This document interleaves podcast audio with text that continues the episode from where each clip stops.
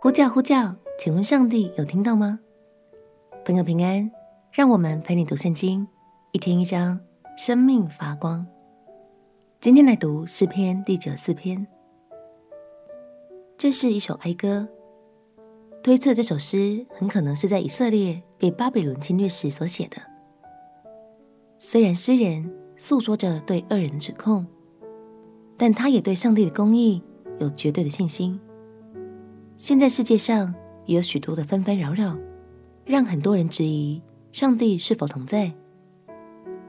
相信这首诗告诉了我们答案。让我们一起来读诗篇第九十四篇。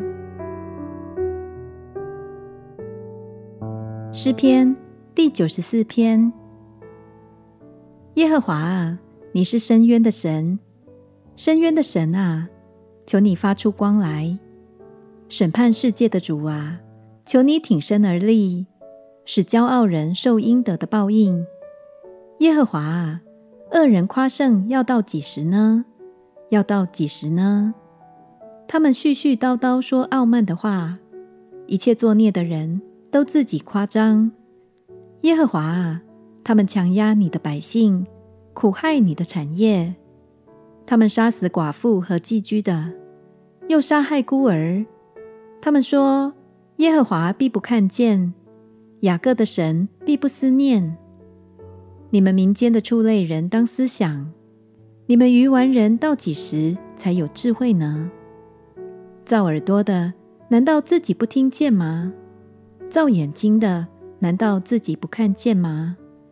管教列邦的，就是叫人得知识的，难道自己不惩治人吗？耶和华知道人的意念是虚妄的。耶和华啊，你所管教、用律法所教训的人是有福的。你使他在遭难的日子得享平安，唯有恶人陷在所挖的坑中。因为耶和华必不丢弃他的百姓，也不离弃他的产业。审判要转向公义，心里正直的必都随从。谁肯为我起来攻击作恶的？谁肯为我站起抵挡作孽的？若不是耶和华帮助我，我就住在极境之中了。我正说我失了脚，耶和华啊，那时你的慈爱扶助我。我心里多忧多疑，你安慰我，就使我欢乐。